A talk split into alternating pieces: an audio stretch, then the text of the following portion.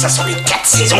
Ça sent la terre, la terre, la terre, la terre. Cette saison, Solène Rigoulet. Bonjour, bonjour à tous. Notre légume du jour existe sous plusieurs variétés. Il pousse généralement en sous-bois, dans des caves ou dans d'anciennes carrières. On parle aujourd'hui du champignon. Sa variété la plus célèbre, c'est évidemment le champignon de Paris. La France est d'ailleurs le troisième pays producteur de cette variété.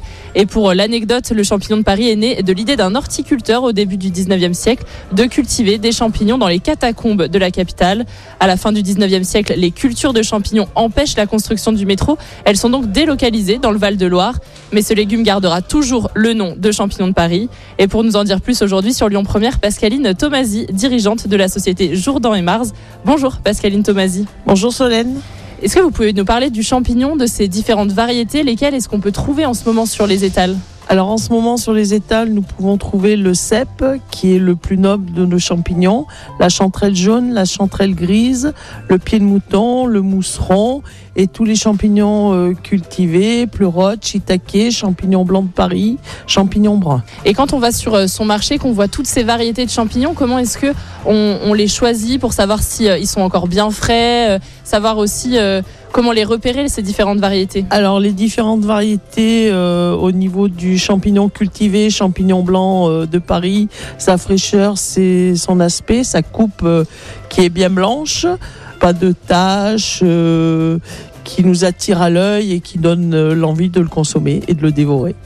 Et euh, on se pose souvent la question avec le champignon, le champignon de Paris, il n'y a pas grand-chose à faire en termes de nettoyage, mais il y a certaines variétés qui demandent quand même beaucoup de soins. Je pense notamment au mori. Est-ce que vous avez des astuces pour enlever la terre coincée dans les mailles du filet, j'ai envie de dire? Alors en ce qui concerne la morille, il faut être très prudent parce que s'il est mal nettoyé, ça peut être un champignon euh, toxique. Mais la petite astuce, c'est de le faire euh, tremper dans du lait qui permet euh, d'enlever toutes les impuretés de la morille et pouvoir la déguster. Et donc ça évite de la laver peut-être deux, trois fois? Tout à fait. Et en cuisine, après avoir bien nettoyé les champignons, est-ce que vous avez une recette à nous, à nous dire, à nous raconter Alors, notre champignon préféré, c'est la morille, bien entendu, ou le cèpe, la morille, euh, un bon poulet de Bresse euh, à la morille euh, et à la crème, et éventuellement du cèpe pané par nos origines italiennes.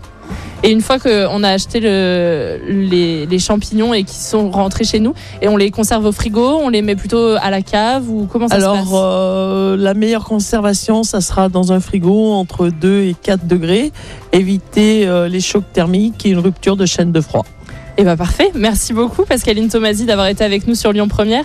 Je rappelle que vous êtes dirigeante de la société Jourdan et Mars. Le champignon sera votre allié tout au long de l'hiver. Il est riche en cuivre, il permet de renforcer le système immunitaire. Il contribue aussi au bon fonctionnement du cerveau. Et puis nous on se retrouve la semaine prochaine avec un autre produit de saison. Cette saison, avec le marché de gros Lyon-Corba, expert en saveur, expert en fraîcheur. À retrouver en podcast sur l'appli Lyon Première et sur lyonpremière.fr. Écoutez votre radio Lyon Première en direct sur l'application Lyon Première, lyonpremière.fr et bien sûr à Lyon sur 90.2 FM et en DAB+. Lyon Première